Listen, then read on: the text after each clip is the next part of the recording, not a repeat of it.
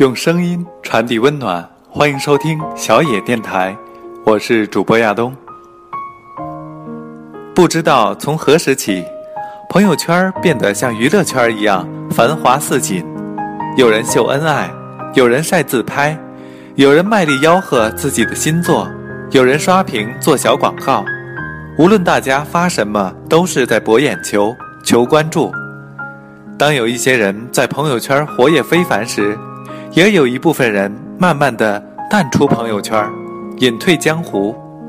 一直以来，我很好奇，那些淡出朋友圈的朋友们都在干什么呢？莫非又有了新的战场？然后我翻遍了微博、QQ 和人人网，依然找不到他们的踪迹。是的，的确的说，他们是退出了社交媒体圈那他们都在做什么呢？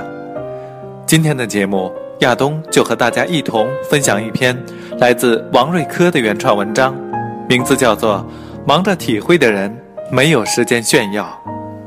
名副其实的自拍控、点赞党，在微信朋友圈异常活跃。他无论在任何地方，都能随时开启自拍模式。譬如，清晨睡眼朦胧刚刚醒时，在食堂吃早饭时。在教室上课觉得无聊时，和宿舍小姐妹一起逛街时，甚至在厕所蹲大号时，都会咔咔连拍数张，然后一键美颜发朋友圈打开他的朋友圈清一色的九宫格自拍，大眼小脸应犹在，只是背景改。我取笑他，如果说自拍是一种病，那么你已经病入膏肓，无药可救。表妹睁着无辜的大眼睛说：“我们宿舍那些女生都爱自拍，然后大家一起拍完发朋友圈，互相点赞评论，其乐融融的多好。如果我不自拍发朋友圈，显得多不合群，也没有共同话题啊。再说了，现在趁着年轻，就应该多留下一些青春的记忆，等到老了翻出来慢慢回味。”看到表妹一脸认真的样子。我努力把那些“好好学习，天天向上”之类的箴言给咽了回去。最近我惊奇地发现，表妹已经好一阵子没有更新朋友圈和微博了，莫非出什么事儿了？当我满心急切地询问她时，表妹却一脸淡定地说：“只是突然觉得每天自拍刷屏挺没意思的。”那你现在不刷朋友圈了，业余时间都干嘛呢？我十分好奇地问，表妹十分认真地说：“泡在图书馆里看书。”表妹惊人的转变让我很意外，到底是什么促使她改变呢？没等我问出口，表妹就自言自语道：“看了那些书后，才知道自己以前多么肤浅，多么幼稚。”前段时间，一个非常喜欢的新锐励志作家到我们学校办讲座。他再三告诫我们：大学期间一定要尽可能的多看书，业余时间没事儿就泡在图书馆里博览群书。等毕业以后，你会发现，你读过的书一定会帮到你。终有一天，你会感谢自己看过的那些书。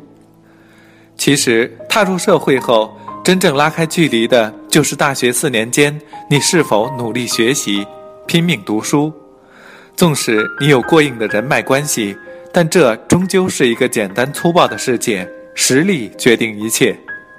心灵鸡汤说，每一个你讨厌的现在，都有一个不够努力的曾经。你不也经常痛心疾首地教导我：少壮不努力，长大带孩子。我可不想和你一样，因为无力改变不满意的现状而总是懊恼。年轻的时候为什么不多努力一点？表妹小小年纪就能悟透这些道理，着实让我欣喜不已，情不自禁地给她点一百个赞。不久前，一个经常在朋友圈晒幸福的女性朋友，突然淡出朋友圈。出于关心，问候她：“你最近忙啥呢？怎么也不见你在朋友圈秀恩爱了？”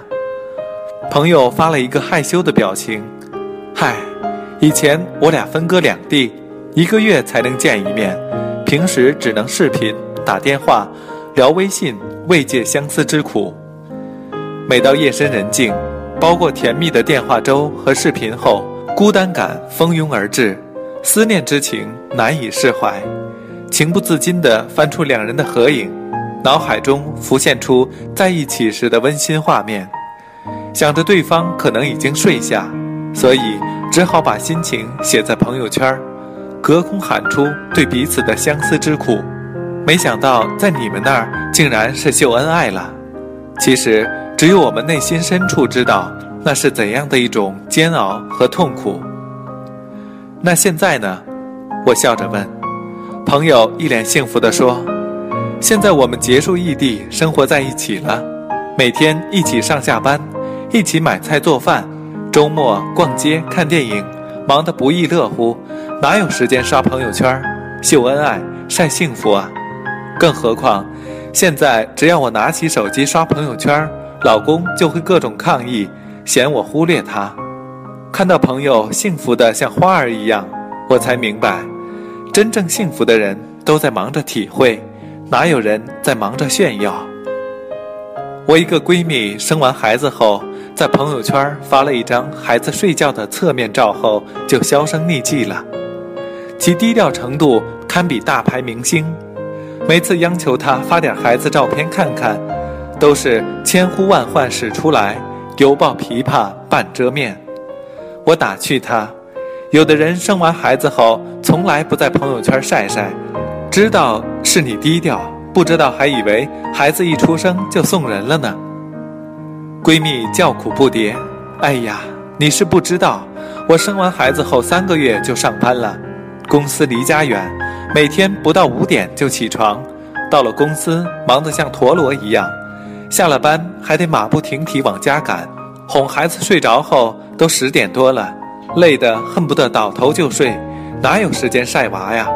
每次给他拍照，一拍就是几十张，发朋友圈要反复挑选出九张，还得修图美颜，发完后还要不停的回复评论。天哪，有那个时间还不如陪孩子玩一会儿或者睡一觉呢。生孩子以前，工作时总是要偷懒耍滑，没事儿就逛淘宝、聊 QQ 和同事八卦。有了孩子后，瞬间感觉压力大了很多，想让孩子生活条件好一点儿，就得拼命的工作。真后悔以前年轻的时候虚度了光阴，浪费了大好时光。希望现在醒悟还为时不晚。最后，闺蜜再三叮嘱我。一定要朋友圈允许陌生人查看的十张照片关闭。闺蜜忧心忡忡地说：“你以后也少在朋友圈晒孩子照片了。现在人贩子如此猖狂，孩子们的安全着实令人担忧。这也是我不愿意在网上晒娃的重要原因。”闺蜜的提醒的确非常有道理，看来我也得收敛一下。一个经常在朋友圈加班到深夜的异性朋友，最近也淡出朋友圈。莫非离开资本主义剥削制度的老东家另谋出路了？朋友一脸深沉地说：“以前总觉得对孩子最好的爱就是尽量给他优越的经济条件，于是他拼命努力的工作，即使晚上下班回家，周末休息也不停抱着手机在公司微信群里指导点评工作。”为此，老婆多次抗议，让他放下手机，好好陪他和孩子出去玩一玩。之前朋友一直没有在意，毕竟他太忙了。公司现在很多工作乃至和客户的沟通交流都是通过微信。直到有一天，两岁半的儿子拉着他的手，可怜兮兮地央求他：“爸爸，别玩手机了，陪我玩一会儿好不好？”那一刻，朋友被儿子满脸的渴望触动了，他突然想起朋友圈疯传的热文：“爸爸，你再不陪我，就长大了。”是啊，对孩子来说，最好的爱就是陪伴。于是，朋友工作之余淡出朋友圈，尽可能的陪伴孩子。一个经常在朋友圈分享深度好文的忘年之交，最近也不在鸡汤文刷屏。我在微信上问他最近忙啥呢？怎么不见你发朋友圈了？朋友没有说话，静静地甩给我一条深度好文的链接。一位老人孤独地拿着一部很旧的手机，走进一家维修店里去维修。店员看了看手机，告诉老人，他的手机并没有坏。老人听后，目光显得呆滞，突然哭了起来。手机没坏，那为什么我总接不到孩子们给我打的电话？慢慢的，老人伤心的拿出手机，走出了维修店。然后朋友问我：“你有多久没给父母带？你有多久没给父母打电话了？”我在脑海里努力搜寻了一下，上一次给爸妈打电话还是上个月了。朋友伤感地说。你知道吗？当我们抱着手机刷朋友圈时，我们父母可能也在抱着手机，满心期待地等着我们的电话。我为人父，亦为人子。刚刚玩微信的时候，每天在各种深度好文里流连忘返。有时候看到好的文章，就想着分享到朋友圈，让儿子好好看看。直到看到刚刚发给你的文章。我才蓦然想起，儿子已经一个月没给我打电话。当我把刚刚的链接发给他，准备好好教育他一顿时，他竟然问我：“你有多久没给爷爷奶奶打电话了？”是啊，我也足足有一个多月没给父母打电话了。每天拿着手机不停地刷微信，等到想要给他们打电话时，却发现已经将近十二点。心想，他们已经睡下，还是不打扰的好。被儿子质问后，我抽出时间回老家看父母，期间还是忍不住拿出手机刷微信。然后，七十多岁的老母亲颤颤巍巍拿出自己的手机说：“要不你也教给我俩用微信吧，以后就省得打电话了。”我看着母亲用了几年的老牌诺基亚，瞬间泪奔。暗自发誓，以后少玩微信，多陪父母聊聊天。最近忙着联系那些淡出朋友圈的朋友们，竟然也十几天没有更新朋友圈了。于是有朋友在微信上询问我：“你最近几天忙啥呢？怎么不见发朋友圈了？晒娃狂魔也不晒娃了？太阳打西边出来了？”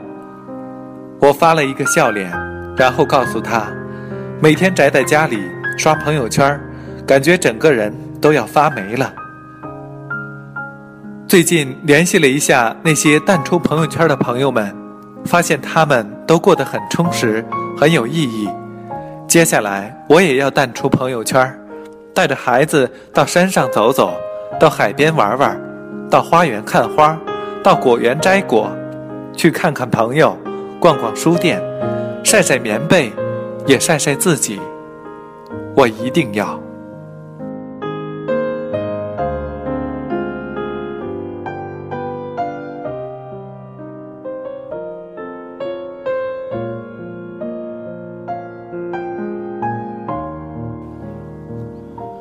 好了，以上就是今天小野电台的全部内容，感谢你的收听，我是亚东，再会。